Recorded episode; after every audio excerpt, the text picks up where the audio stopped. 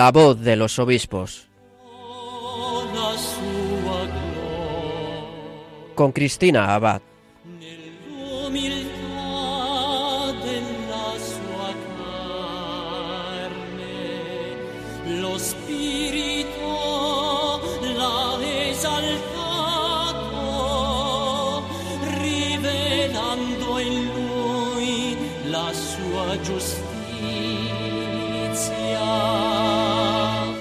Buenas noches, querida familia de Radio María. Un cordial saludo de quien les habla, Cristina Abad. Bienvenidos a este nuevo programa de La Voz de los Obispos. Como cada 15 días, nos reunimos aquí, en la emisora de la Virgen, para acercarnos un poco más a la vida de nuestros obispos, a la experiencia de su ministerio, para dar a conocer sus mensajes y también la realidad de sus diócesis. Y en este domingo tan especial en el que estamos celebrando la solemnidad de Jesucristo, Rey del Universo, resulta que por otro lado, como nos ha recordado el Dicasterio para el Servicio del Desarrollo Humano Integral, pues hoy también se celebra el Día Mundial de la Pesca. De hecho, el cardenal Peter Taxon, el prefecto para este dicasterio, pues en el mensaje que ha publicado para esta ocasión ha hecho una exhortación muy firme a defender los derechos humanos de las gentes del mar, cuyas vidas, como sabemos, no son nada fáciles, ¿verdad? Bueno, pues en este contexto les anuncio que esta noche tendremos la oportunidad de tener con nosotros precisamente al obispo promotor del apostolado del mar en España. Él es el obispo de Tui Vigo, Monseñor Luis Quinteiro. Hace ya unos años, concretamente en 2017, con motivo de la fiesta de la Virgen del Carmen, don Luis Quinteiro nos habló con detalle de la misión que realizan desde el apostolado del mar. De hecho, les invito a cuantos estén interesados a que escuchen sus palabras en aquel programa que lo pueden encontrar en nuestro podcast de la página web de Radio María. Así que, aunque como no, tendremos ocasión esta noche de tener un recuerdo especial para las gentes del mar, desde este apostolado que dirige el obispo de Tui Vigo, pues en el programa de hoy vamos a tener la oportunidad de que Monseñor Quinteiro nos hable de la diócesis que pastorea, de las diócesis en las que ha estado, de cómo el Señor le ha ido llevando a lo largo de su ministerio. Bueno, pues no les cuento más, en unos minutos le tendremos con nosotros, no se lo pierdan. Por otro lado, en nuestra sección de Episcoflases, nuestro colaborador Miquel Bordas nos informará de las principales noticias de nuestros obispos. Ya saben que esta semana se ha celebrado la asamblea plenaria de la Conferencia Episcopal Española, una asamblea que se clausuraba el viernes con la peregrinación que hicieron nuestros obispos a Santiago de Compostela en el marco del año jubilar compostelano. Pero es que además hemos tenido esta semana varios nombramientos de nuevos obispos que ha hecho el Papa Francisco. Bueno, pues de todo ello les vamos a informar en esa segunda parte del programa y ya finalmente concluiremos nuestra emisión desde el corazón de María. Para ello contaremos con el testimonio de nuestro obispo protagonista de esta noche, de Monseñor Luis Quinteiro, obispo de Tui Vigo. Pues vamos a invitar también a la Virgen a que se quede con nosotros durante este programa y de su mano comenzamos la voz de los obispos.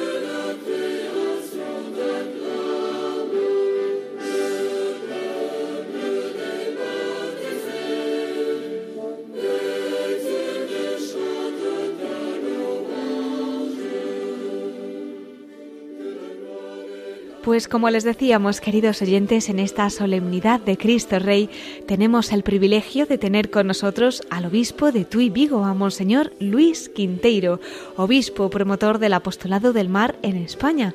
Providencialmente nos acompaña en este domingo en el que también estamos celebrando el Día Mundial de la Pesca y en el que el prefecto del Dicasterio para el Servicio del Desarrollo Humano Integral, el cardenal Peter Tarkson, nos ha invitado a tomar conciencia de la dura realidad que afrontan los trabajadores en el mar y que ha instado además a la defensa de sus derechos. Bueno, pues como avanzábamos tendremos una mención especial para las gentes del mar en nuestro programa de hoy, pero antes vamos a acercarnos a la vida de Monseñor Luis Quinteiro, también a la experiencia que a lo largo de su ministerio ha tenido en las diversas diócesis en las que ha estado, todas ellas gallegas, por cierto.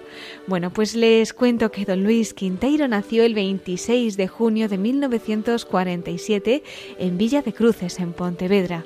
Realizó los estudios eclesiásticos en el Seminario Diocesano de Santiago de Compostela. Es licenciado en Sagrada Teología por la Pontificia Universidad de Comillas. También ha estudiado en Múnich y en Roma, donde obtuvo el doctorado en Teología en la Pontificia Universidad Gregoriana.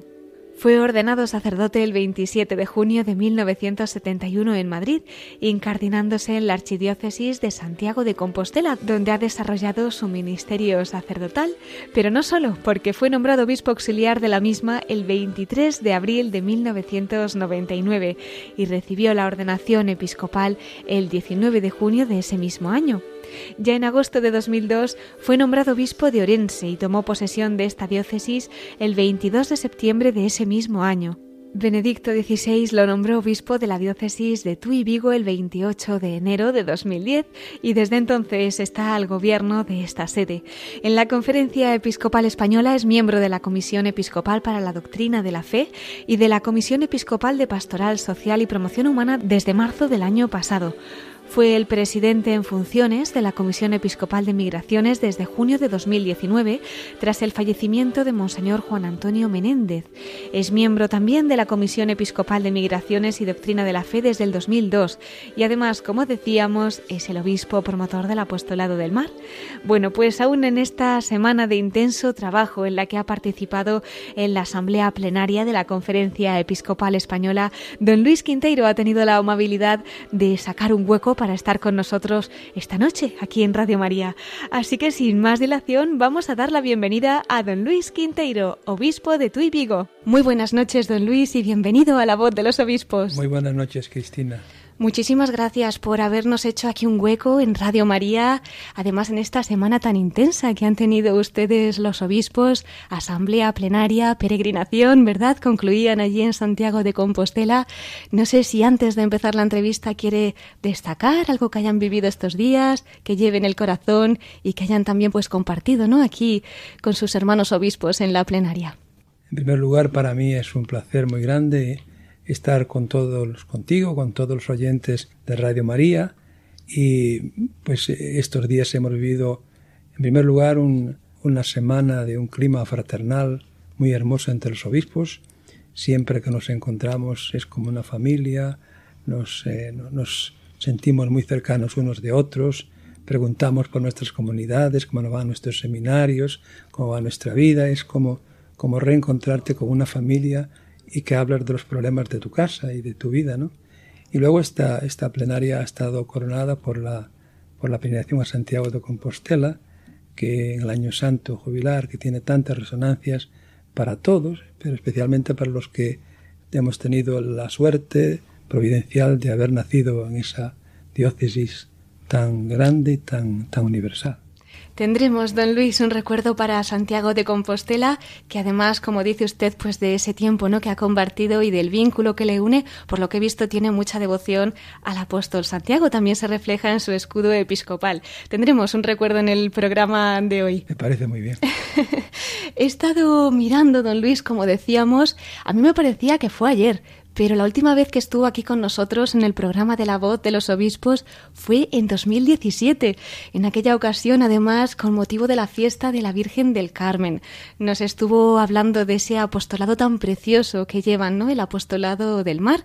Entonces, bueno, aunque luego hagamos una mención para recordar un poquito a nuestros oyentes parte, ¿no? De esta misión tan bonita que están realizando, pues creo que podría ser bonito que también acercara a nuestra audiencia de todos los lugares del mundo, no solamente de España a esta diócesis que pastorea, a la diócesis de Tui y Vigo. Así a grandes rasgos, ¿qué nos puede pues contar de esta diócesis que además está vinculada con Portugal, verdad?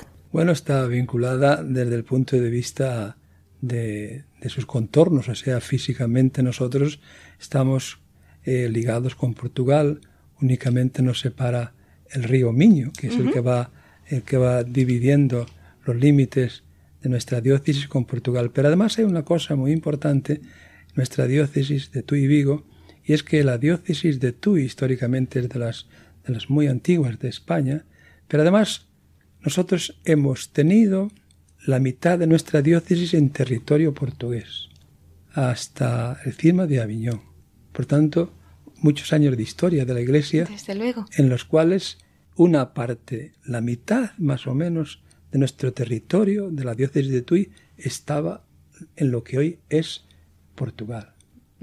Y realmente, pues eh, la diócesis de Tui Vigo es una diócesis, primero, como te decía, de las antiguas de, España, por tanto llena de tradición, llena de, llena de, lugares de recuerdos inmemoriales en la historia. Y luego es una diócesis también que ha tenido un crecimiento eh, contemporáneo muy grande la ciudad de Vigo, por eso a partir del año 1959 la diócesis lleva esta denominación Tui Vigo. La ciudad de Vigo es una de las ciudades, o es la ciudad, que eh, relativamente más ha crecido en Europa en los años 60 y 70. Ahora ya ese crecimiento se ha ralentizado mucho, muchísimo, pero hubo un tiempo en que fue como una especie de explosión demográfica. Muchísimas personas que llegaban especialmente del interior de Galicia. En Tui Vigo, en la ciudad de Vigo, hay muchísimos orensanos, hay muchísimos lucenses. O sea, es una diócesis que ha incorporado a muchísima gente del interior de Galicia que ha venido allí por razones de trabajo, por razones. Es una ciudad eh, muy industrial, es una ciudad con, una gran proyección, lo fue históricamente eh, en las empresas, sobre todo de automóviles, de, de, la construcción de barcos, y eso atrajo a mucha gente y realmente pues, eh, pues es una diócesis que ha tenido una fuerza eh, muy grande desde el punto de vista demográfico y que luego es una diócesis muy bonita. Eh, porque es una diócesis pues que está con muchísima zona costera, con unas con unas vistas preciosas, las Rías Baixas están ahí pues en sus comienzos y bueno, pues realmente esos son lugares pues diría yo casi paradisíacos, ¿no? Nos están entrando ganas de ir, don Luis, para allá.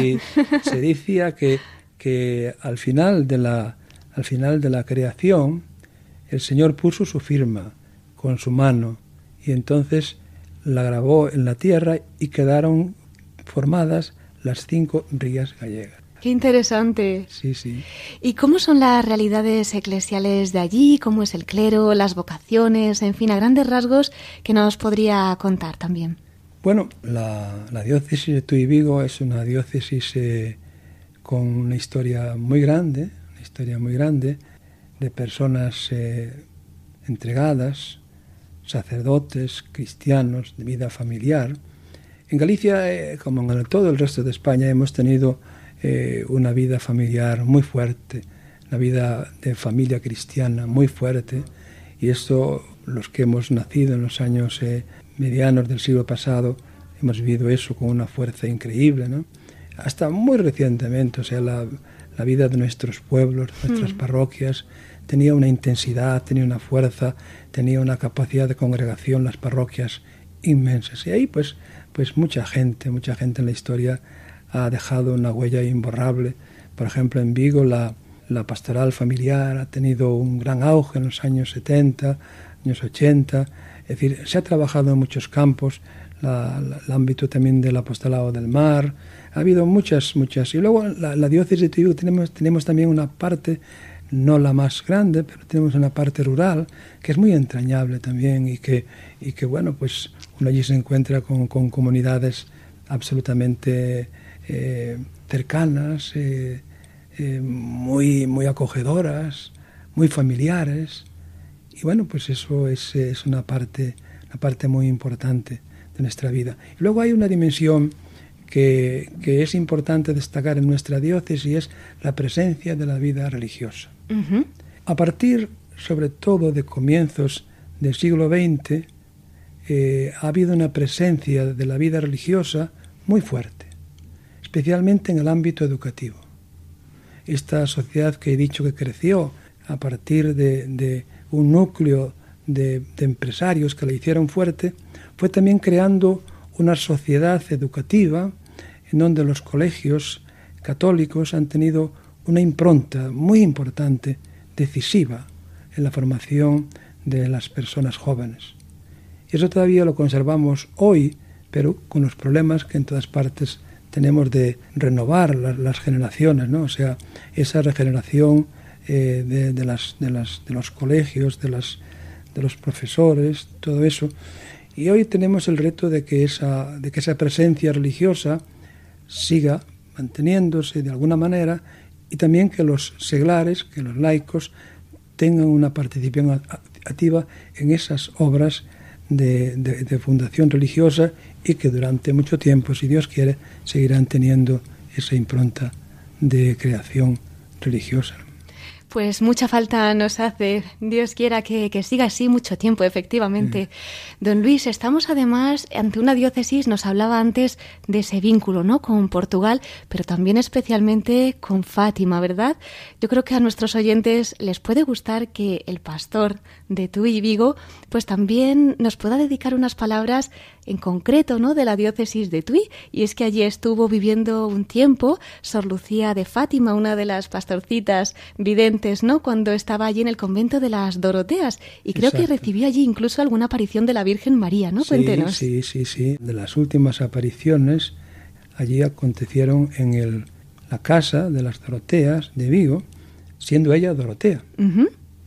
Y eh, bueno, pues eh, esa es la historia, esa es la historia eh, una preciosa aparición que todos conocen y que allí está el lugar físico en donde aconteció esta aparición y está conservado, está pues eh, con mucho cuidado, se ha respetado ese escenario físico y bueno, pues eh, la, la, tradición de la espiritualidad de Fátima en nuestra diócesis es importantísima.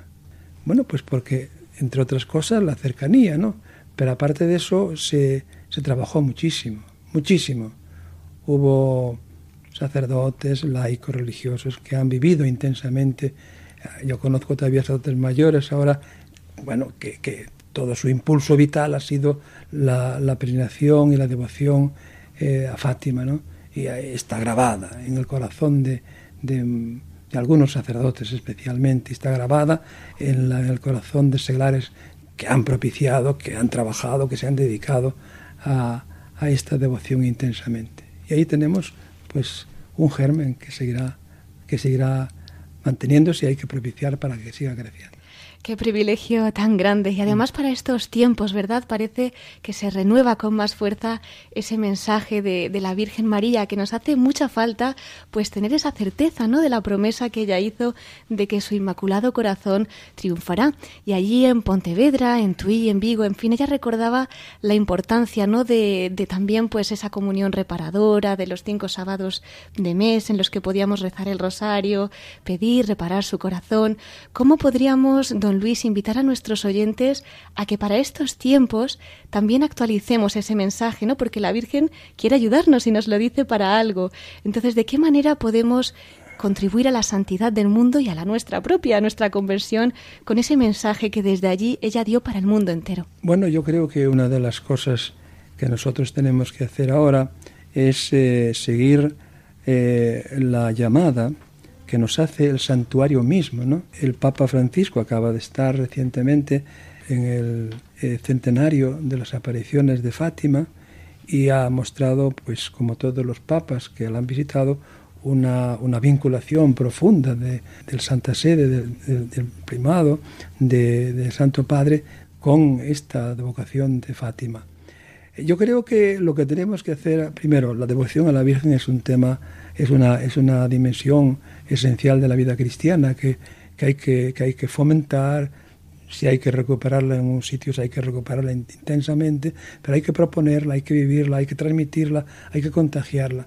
Pero además, yo creo que con respecto a Fátima hay que hacer algo más y es escuchar lo que Fátima nos dice en estos momentos, lo que el santuario, lo que, lo que desde dentro del santuario se nos está invitando, porque dentro del santuario de Fátima hay también una llamada profunda a una renovación de esa devoción de la vida cristiana. Yo creo que el Papa ha creado eh, cardenal, al actual eh, obispo cardenal de, de, Fátima, y eso es un gesto eh, de la Iglesia del Santo Padre muy significativo, profundamente significativo, y eso quiere decirnos que tenemos que estar un poco a la escucha de lo que este santuario nos dice hoy. Por tanto, una cosa muy importante es fomentar eh, peregrinaciones a Fátima, ir a Fátima, vivir allí en Fátima la experiencia de las apariciones y recuperar para nuestra vida esa dimensión profunda de la presencia mariana en nuestra vida cristiana.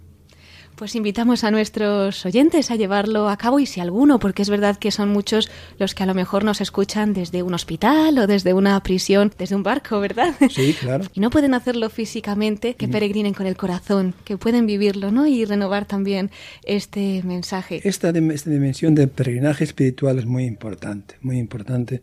Hay muchas personas que nos estarán escuchando que no pueden realizar esa peregrinación física, pero si peregrinan con el corazón, si, si, si tienen su, esa espiritualidad suya conectada con, con estos lugares, realmente se producen verdaderos misterios de, de renovación interior. ¿no?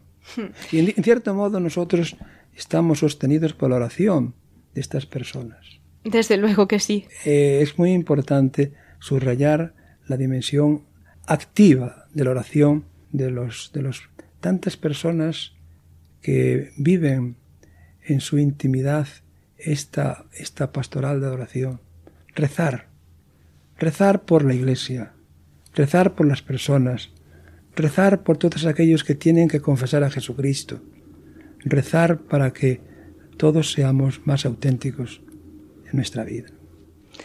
Tomamos nota, por supuesto que sí, y sin salirnos de este ámbito de peregrinación, de oración, de renovación, de conversión, pues vamos a dar un pequeño salto no muy lejos, porque cómo no también tener una mención y más en este año tan especial, ¿verdad? Año Santo Compostelano para Santiago de Compostela, una diócesis tan importante para usted, en la que también pues ha vivido tantas cosas, ¿no? Pero entre otras, pues su primera etapa episcopal, en fin, Cuéntenos lo que lleve en el corazón, porque entiendo que serán muchos los recuerdos, muchas las vivencias, pero esta noche con nuestros oyentes, ¿qué compartiría de esa diócesis tan querida para usted? Pues eh, yo también tengo la, suerte providencial, para mí es, una, es un cariño de Dios, haber nacido en una parroquia eh, rural de Galicia, en la provincia de Pontevedra, pero que pertenece a la diócesis de Santiago de Compostela. Y esto para nosotros, pertenecer a Santiago de Compostela es muy importante. ¿no? Yo llegué a Santiago de Compostela con, con, con 10 años y aquello fue una revelación para mi vida. Yo estaba, yo había vivido en una aldea, había salido por allí un poco a las villas del entorno, pero, pero lo que es descubrir una ciudad no lo hice hasta llegar a Santiago. Y aquello fue una revelación para mí. Y si fue una revelación llegar a Santiago, imaginaos lo que fue para mí entrar en la Catedral de Santiago. Es como, aquello sí que fue como, como, como una especie de, de entrar en, un cielo particular. ¿no? Lo recuerdo intensamente, como cuando, como cuando pues viví eso como niño. ¿no? Fue, una, fue una cosa que, que me, que me dejó como, como embargado de emoción para siempre. Entrar en aquella catedral, estamos hablando del año 58, entrar en aquella catedral, en aquellas celebraciones, solemnísimas.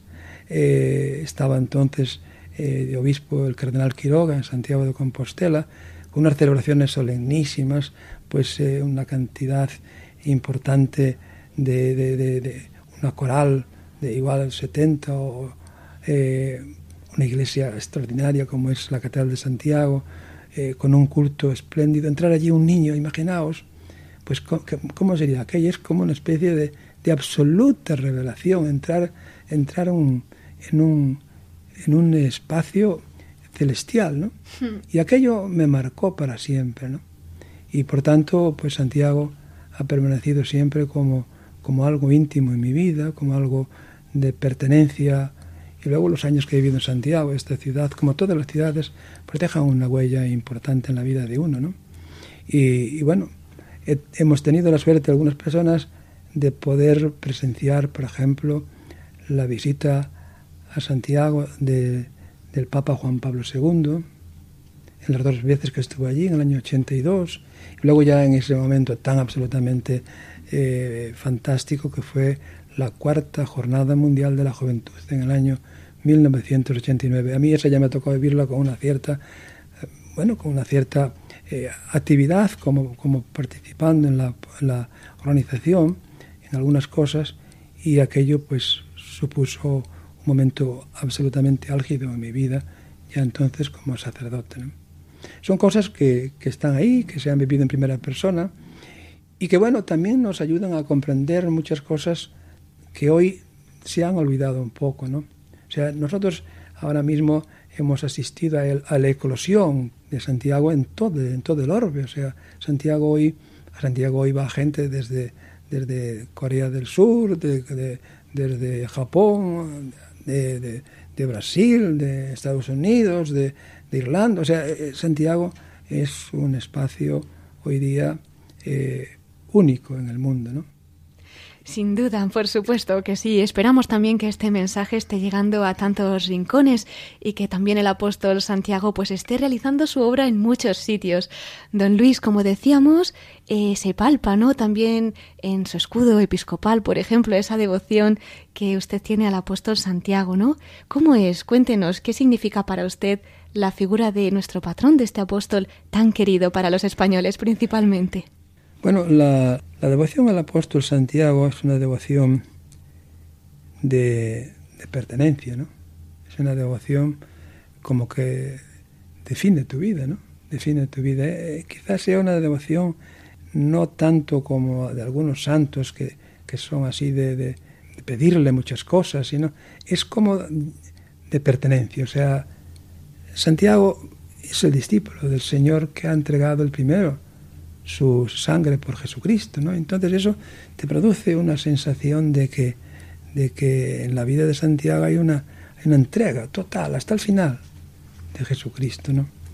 Y luego eh, Santiago en, en, la historia de la Iglesia y en la historia de España eh, tiene una dimensión absolutamente decisiva. O sea, Santiago está unido a la historia de España de una manera esencial, indisoluble. La presencia de España en América no se puede explicar sin la compañía del apóstol Santiago. Y es una, la devoción al apóstol Santiago es como una eclosión de universalidad. Santiago llegó hasta el fin del mundo. Finisterre. Y claro, y es cierto, en ese momento, hasta el descubrimiento de América, Galicia era el fin del mundo. Después de, después de Galicia venían los mares ignotos, venía lo desconocido, nadie sabía lo que había después de esas grandes puertas. Por tanto, era llegar al fin del mundo. Y cuando el Señor le dijo a los apóstoles, id hasta el fin del mundo, Santiago llegó al fin del mundo. Por eso, eh, lo de Santiago, aparte de tantas cosas, tiene esa connotación de universalidad y también de, de, entrega total. Por eso el camino de Santiago es una experiencia absolutamente única. Y cuando se vive desde la fe, pues eso, eso es algo que transforma. No hay más que estar al final del camino recibiendo a peregrinos para darte cuenta de la fuerza transformadora que tiene esa experiencia. Sí, porque además usted pues ha tenido también esa oportunidad, ¿verdad?, de verlo, como dice, pues al otro lado de ese camino y con esa mirada de, de pastor, realmente. Sí, yo he tenido la experiencia, sobre todo, de confesar en la Catedral de Santiago. Y bueno, confesar siempre es una, es una experiencia sacramental única, ¿no? pero te das cuenta que hay lugares en los cuales la gente tiene una gracia especial. Está tocada por una gracia especial. Como que el Señor eh, le conmueve de una forma singular. Santiago es uno de esos sitios pues no nos faltan ganas de seguir esa peregrinación y volver para allá y que realmente podamos pues también ser testigos de esa conversión, empezando por la de nuestro propio corazón. Don Luis, hemos estado, aunque sea a través de estas ondas, en Santiago, en Tui Vigo. No quería dejarme una diócesis también muy especial para usted, la diócesis de Orense, en la que también estuvo como pastor, creo que desde el 2002 al 2010, si no me equivoco, ¿no? Muy bien, está bien informada, sí, sí, sí, te lo agradezco mucho. Pues eh, yo en, Orense estuve ocho años y fue mi primera diócesis como obispo titular. He sido muy feliz en Orense, muy feliz. Y también puedo decir que eh, Orense es una tierra de creyentes, de creyentes cristianos. Quizá como en ninguna parte yo he experimentado lo que significa una sociedad cristiana en Orense. Es algo que que, lo he experimentado muchas veces yendo a las parroquias de Orense, parroquias con una larga historia de, trabajo, de configuración de la tierra, el vino, eh, tantas cosas propias de esa tierra, ¿no? La tierra que hay que trabajar, que es dura, que tiene muchos, muchos emigrantes que han tenido que ir a ganarse la vida afuera, por tanto en algunos sitios pues hay que trabajar duramente, pero hay una conciencia profunda de, sociedad cristiana. Tal vez, eh, y esta es una de las razones que, ha influido en la historia de Orense, es la, tradición monacal. ¿no? Esto, eh, el monje es, es aquel que, que, que, profesa la humanidad hasta el fondo, ¿no? que vive austeramente la vida hasta el final tengo que decir que en Orense, como en todos los sitios, pero me he sentido muy en casa porque, porque era nuestra Galicia, es nuestra Galicia rural, profunda, bonita, hermosa, con conciencia absoluta de, de pertenecer a una historia. Y eso es muy bonito. Qué interesante, desde luego que sí, y ver cómo pues el Señor va obrando y cómo en esa historia, ¿no? se van configurando también pues tantas y tantas historias. Dios quiera que de santidad en el cielo veremos, ¿verdad? Seguro, en todos esos seguro, seguro, seguro. Tantas personas eh, que uno que uno ha encontrado en la vida, eh, personas que no entrarán nunca en ningún libro, pero que son son personas que Dios tiene marcadas con santidad. Como dice el Papa, esos santos de la puerta de al lado. existen. Existen, existen, existen, Don Luis, pues vamos a ampliar ya nuestro horizonte hasta los océanos. ¿Cómo no vamos a tener un mensaje especial esta noche que tenemos el regalo de tener aquí con nosotros al obispo promotor del apostolado del mar? Pues también para dirigir una palabra a cuantos nos estén escuchando y que ahora mismo estén en alta mar, en un barco o que tengan cualquier vínculo ¿no? con esta pastoral tan necesaria que también desde Radio María pues queremos iluminar con la estrella de los mares y esta noche con la voz también de su pastor. Pues yo quiero agradecer a Radio María la, atención que ha prestado y sigue prestando al apostolado del mar. Os agradezco de corazón vuestra, vuestra cercanía y vuestra, vuestra presencia en las ondas con este mensaje del apostolado del mar.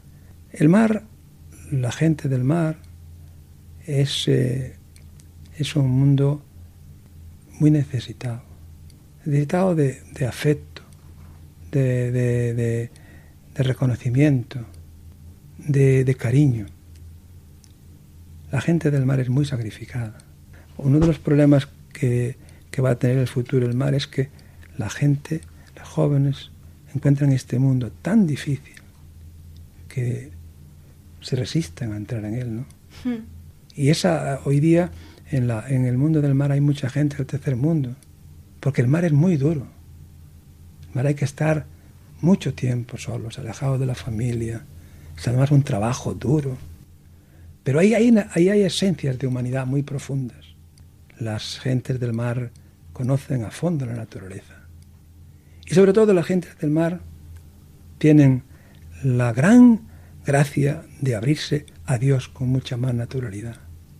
Un día me dijo un, eh, un marino, hablábamos del tema del, apostolado del mar, y me dijo, en la escuela militar de Marín hay una expresión en, el altar que dice, si tienes problemas con la fe, adéntrate en el mar.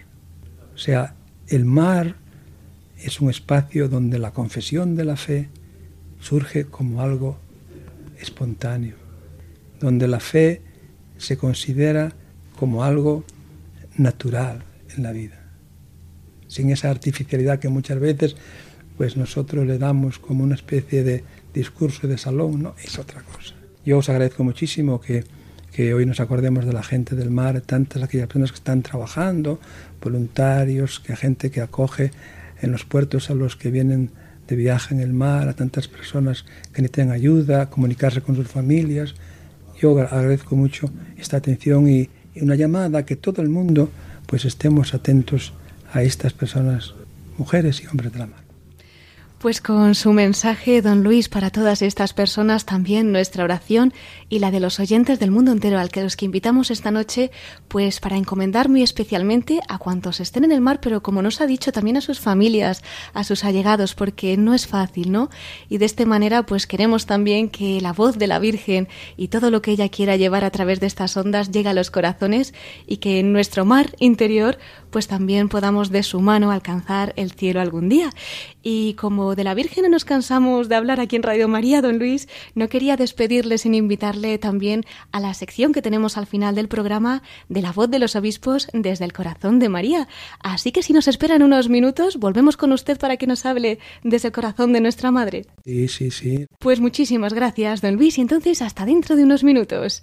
Monseñor Luis Quinteiro, obispo de Tui Vigo. Hasta ahora.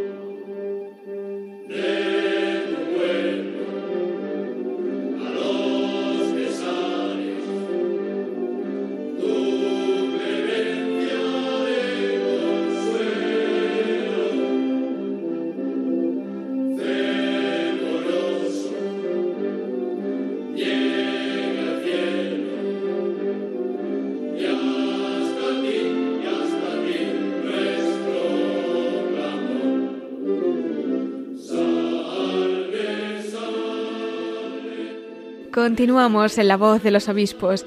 Mientras concluye la salve marinera que estamos escuchando, les recordamos que precisamente esta noche nos acompaña Monseñor Luis Quinteiro, obispo de Tui Vigo y promotor del apostolado del mar en España.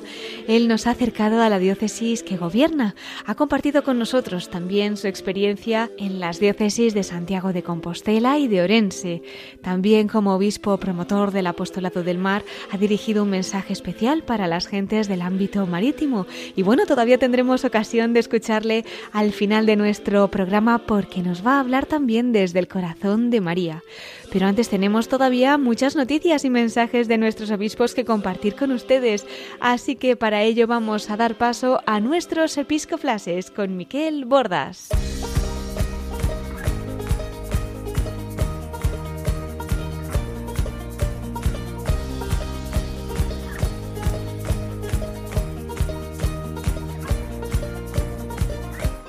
Brothers and sisters, fill these cups with life. Please forgive them, cause they know not their lives. So take these words and make them right. So one day you and I will write our names in the sky. We'll confide,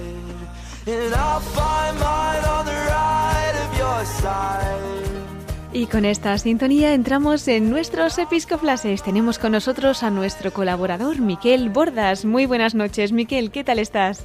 Pues muy bien, y viva Cristo Rey en esta fiesta, ¿verdad, Cristina? Por supuesto. Disfrutando estamos aquí pues de lo que nos ha estado también contando el obispo de Tuy Vigo, don Luis Quinteiro, en el programa de esta noche, y ya con ganas de volverla a escuchar en la sección de la voz de los obispos desde el corazón de María. Eso es. Pero antes, Cristina, tenemos novedades importantes que compartir con todos nuestros oyentes, ¿verdad? Desde luego, realmente ha sido una semana de lo más interesante a nivel episcopal, ¿eh? Y es que ha habido nombramientos, asamblea plenaria. A ver, ¿por dónde empezamos? Pues yo creo que vamos a felicitar antes de nada a nuestros obispos, ¿no? Ante esos nuevos nombramientos. Así es, Cristina, vamos con los nombramientos que tuvieron lugar el pasado lunes, coincidiendo además con el comienzo de la asamblea plenaria de la Conferencia Episcopal Española y es que el Papa Francisco ha nombrado a tres nuevos obispos para España. Así, por un lado, el Santo Padre ha nombrado al hasta ahora obispo de Plasencia, Monseñor José Luis Retana, obispo de Salamanca y de Ciudad Rodrigo, bajo la fórmula in persona episcopi, en la persona del obispo. Es decir, que estas dos sedes tendrán al mismo obispo, pero seguirán siendo eh, formalmente independientes. Eh, y bien, por otro lado también Monseñor Juan Antonio Aznárez, que hasta ahora era obispo auxiliar de Pamplona y Tudela, ha sido nombrado arzobispo castrense. Y finalmente, el padre Francisco César García Magán, sacerdote de Toledo, ha sido nombrado obispo auxiliar de esta sede toledana, sede de la que hasta ahora ha sido vicario general. Por supuesto, felicitamos a estos obispos electos y les aseguramos de nuestra oración en todo caso, también respecto al padre Francisco César García Magán, pues va a haber una consagración ¿no? episcopal. Claro que sí, pues rezamos y por supuesto iremos dando también aquí en Radio María todos los detalles de cara a tan grandes acontecimientos. Y ya que estamos, Cristina, con noticias de cambios eh, de obispos, vamos a recordar que el próximo sábado 27 de noviembre, en la fiesta de la Virgen de la Medalla Milagrosa, tomará posesión como obispo de Jaén, Monseñor Sebastián Chico, hasta ahora obispo auxiliar de Cartagena. Sí, de hecho esta tarde se ha celebrado allí en la Catedral de Murcia esa misa de despedida, de acción de gracias por su ministerio, pues no solamente como obispo auxiliar de la diócesis de Cartagena, ¿no? sino también pues por todos sus años como sacerdote allí en la diócesis de Cartagena. Y por otro lado, Cristina, también eh, ayer tuvo lugar una Eucaristía de acción de gracias en la propia diócesis de Jaén para despedir a su obispo, Monseñor Amadeo Rodríguez, quien la ha gobernado desde el año 2016.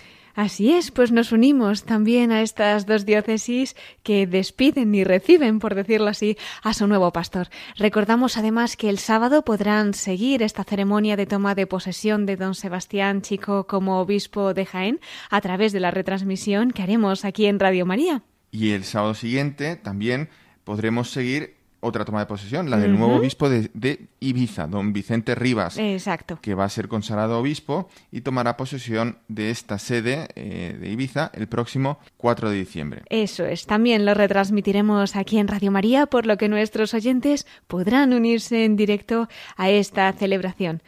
Bueno, Miquel, y nos decías que tenemos otro tema importante del que hacernos eco, ¿no? Y que ha ocupado la actualidad episcopal esta semana. Cuéntanos. Así es, Cristina.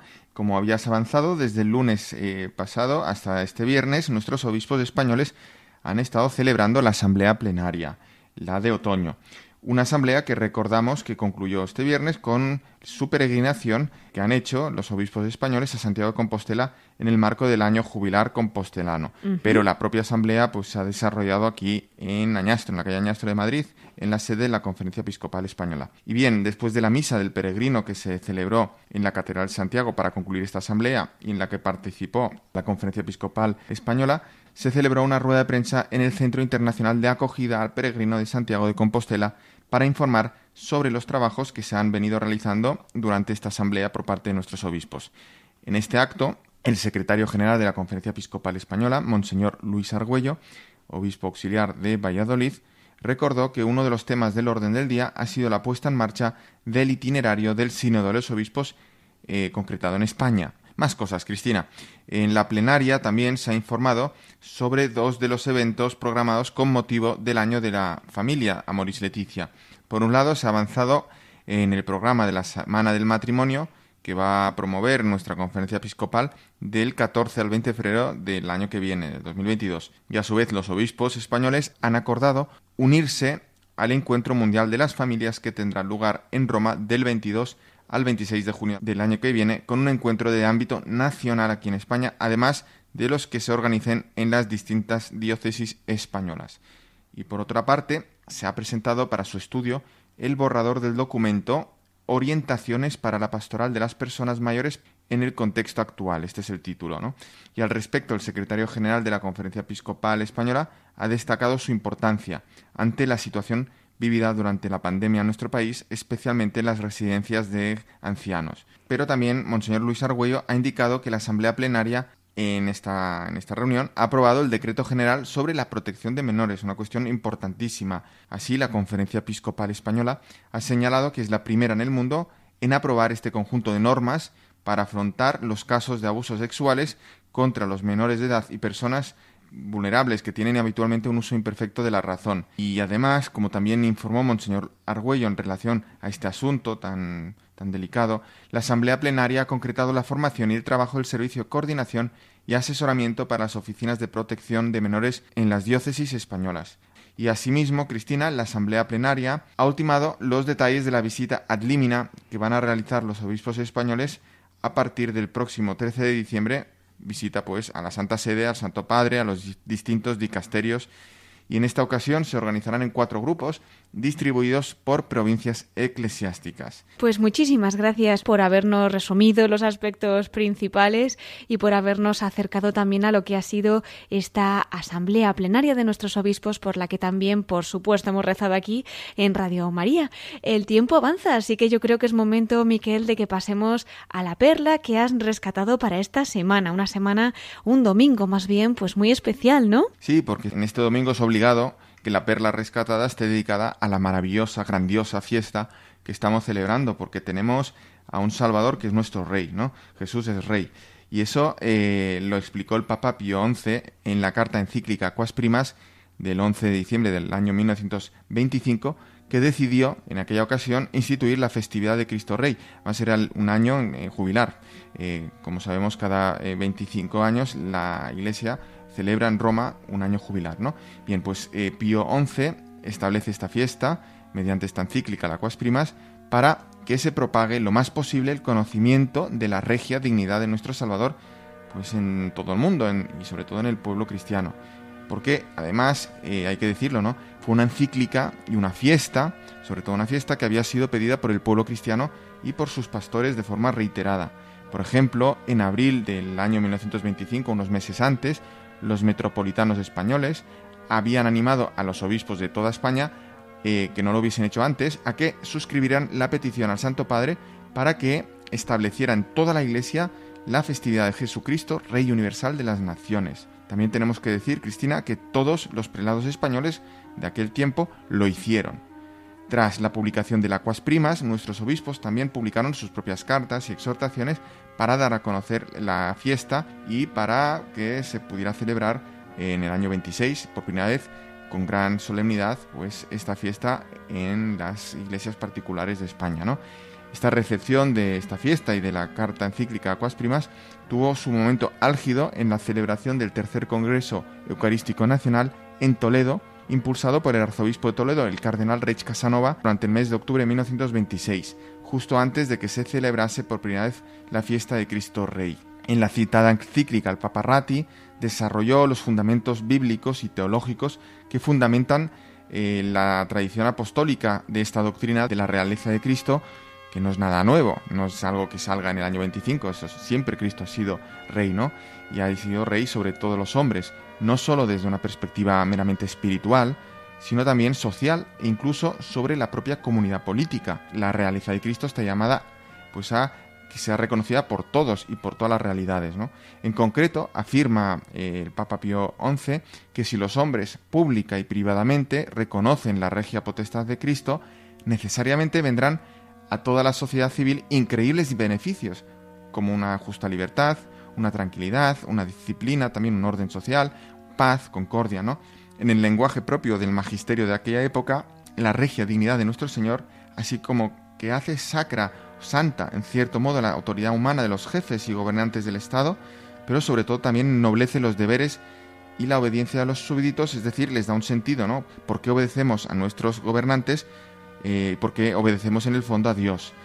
Terminemos, Cristina, esta perla con la oración del pontífice romano Pío XI al concluir la encíclica Quas Primas por la que instituyó esta fiesta de Cristo Rey que estamos celebrando hoy con tanto gozo y también con ese reconocimiento que, que hacemos de que Cristo sea realmente Rey nuestro, de nuestras vidas, nuestros corazones, nuestras familias, nuestra sociedad, nuestra nación y de todo el mundo. Te invito, Cristina, a rezarla conmigo y a todos nuestros oyentes que lo hagan siguiendo pues, nuestras palabras, que son las palabras del Papa Pío XI. Haga, el Señor, venerables hermanos, que todos, cuantos se hallan fuera de su reino deseen y reciban el suave yugo de Cristo, que todos cuantos por su misericordia somos ya sus súbditos e, e hijos, llevemos este, este yugo no de mala gana, sino con gusto, con amor y santidad, y que nuestra vida, conformada siempre a las leyes del reino divino, sea rica en hermosos y abundantes frutos, para que siendo considerados por Cristo como siervos buenos y fieles, lleguemos a ser con Él participantes del reino celestial, de su eterna felicidad y gloria. Amén.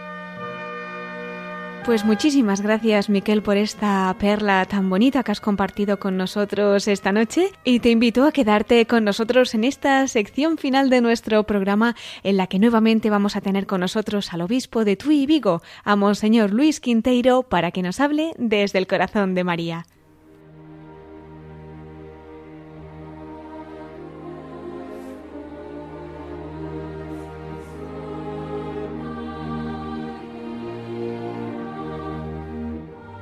Pues queridos oyentes, entramos ya en la voz de los obispos desde el corazón de María. Hemos tenido en la primera parte de nuestro programa el regalo de tener con nosotros a Monseñor Luis Quinteiro, obispo de Tui y Vigo. Él pues nos ha contado unos detalles sobre la diócesis que pastorea, pero no solo, también en las que ha estado como la Archidiócesis de Santiago, la Diócesis de Orense. Nos ha dirigido un mensaje muy especial también para las gentes del mar como obispo promotor de este apostolado y queremos además concluir nuestro programa con él. Ahora desde el corazón de María. Don Luis Quinteiro, muy buenas noches nuevamente. Hola, buenas noches, Cristina. Pues somos todo oídos para que comparta con nosotros alguna experiencia, anécdota, en fin, algo que lleve en el corazón y que pueda acercarnos al corazón de la Virgen. Cuéntenos. Pues eh, la, mi experiencia fundamental de la devoción a María es haber nacido en un hogar con personas muy creyentes, pero sobre todo con una madre verdaderamente creyente excepcional. Yo creo que la, devoción a María, sin el testimonio de la familia, es muy difícil. Es muy difícil conformarla, es muy difícil eh, fundamentarla, es muy difícil conservarla. Yo creo que es la familia, el lugar donde uno recibe esa llamada y donde uno vuelve siempre en la vida para recargar esas baterías. Yo tuve la suerte en mi vida, no sé si la aproveché bien, a veces tengo mis dudas, pero la gracia extraordinaria de tener una madre absolutamente firme en la fe, pero además hasta extremos verdaderamente conmovedores. Mi madre tenía dos devociones, la devoción al Sagrado Corazón de Jesús la devoción a la Santísima Virgen. Mi madre en su vida hizo cosas que yo en aquel momento no entendía. Y fueron cosas de manifestarse públicamente en comportamientos de fidelidad, según ella creía, a la Virgen, que hacía falta tener una gran personalidad. La devoción a María es una devoción de una profunda intimidad, pero sobre todo es la devoción de un testimonio que va más allá de lo que nosotros a veces creemos que es lo mejor. Pues don Luis, muchísimas gracias por este testimonio y de madre a madre, qué bonito esa devoción que nos ha compartido y cómo su madre mirando a la Virgen, mirando al corazón de Jesús, porque la Virgen al final siempre quiere también que le miremos a Él, pues ha hecho que también usted esta noche nos pueda contagiar y acercarnos un poco más al corazón de María. Si nos da una bendición para concluir nuestro programa. Pues bendito sea el nombre del Señor. Ahora y por siempre. Nuestro auxilio es el nombre del Señor. Que hizo el cielo y la tierra. Y la bendición de Dios Todopoderoso, Padre, Hijo y Espíritu Santo, descienda sobre vosotros y permanezca para siempre. Amén. Muchísimas gracias por haber estado con nosotros esta noche, Monseñor Luis Quinteiro, obispo de Tui Vigo. En Radio María tiene su casa, se lo recordamos y hasta siempre. Gracias a ti y a todos los oyentes. Muy buenas noches.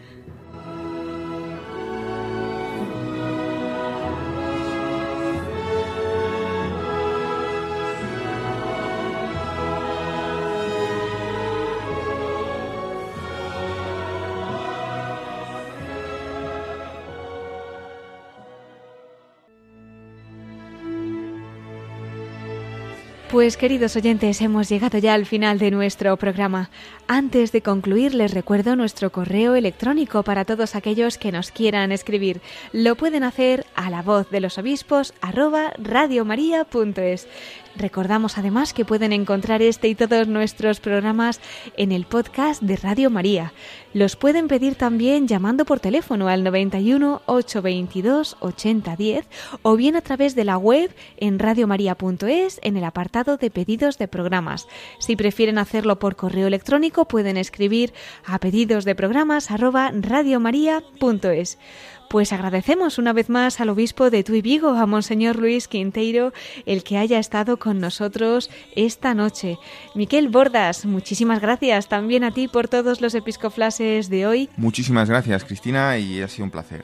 Y muchas gracias, como no, a todos ustedes, queridos oyentes, por habernos acompañado esta noche y sobre todo por su oración por nuestros obispos. Les invito a seguir en la emisora de la Virgen con las noticias que les ofreceremos ahora en el informativo de Radio María. Se despide Cristina Abad. Hasta dentro de 15 días, si Dios quiere. A la misma hora, a las 9 de la noche, a las 8 en Canarias. Siempre con María. Muy feliz noche de Cristo Rey. Hasta dentro de dos semanas en la voz de los obispos.